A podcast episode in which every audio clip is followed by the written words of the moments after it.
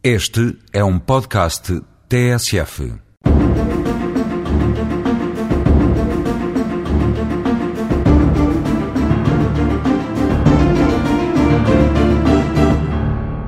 A Constituição Portuguesa proclama, desde 1976, que os juízes dos tribunais judiciais formam um corpo único e regem-se por um só estatuto.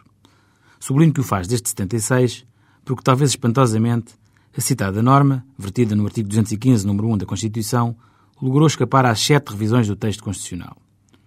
A parte que pretende sublinhar é a menos conspícua da norma, a que se reporta aos juízes dos tribunais judiciais. Como sabemos, ou pelo menos desconfiamos, existem várias espécies de tribunais. O Tribunal Constitucional, que se ocupa da fiscalização da constitucionalidade das leis, isto é, a sua conformidade com a Constituição. O Tribunal de Contas, que fiscaliza a legalidade das despesas públicas.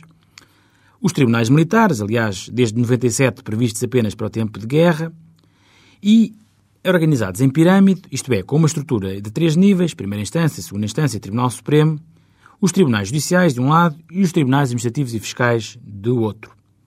A separação em duas ordens de tribunais hum, corresponde apenas a um modelo de organização, entre outros admissíveis, tendo sido, contudo, o perfilhado desde 89 pela Constituição Portuguesa. Está fora de dúvida que se trate, no caso dos tribunais administrativos e fiscais, de autênticos e verdadeiros tribunais, circunstância que, aliás, sintomaticamente, já só raramente ouvimos ser relembrada.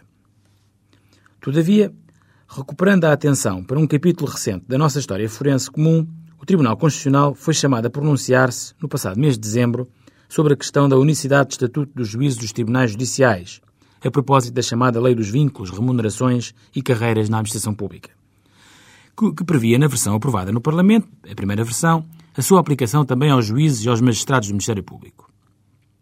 Prevaleceu nesse, nessa decisão, em parte também por questões processuais decorrentes do princípio do pedido, uma vez que a pronúncia do Tribunal é limitada pelo pedido que lhe é submetido, uma interpretação e aplicação excessivamente apegadas à letra da Constituição, uma vez que a unicidade corporativa e de estatuto dos tribunais judiciais, ou dos juízes dos tribunais judiciais, deve valer também nos mesmos termos para todos os demais juízes.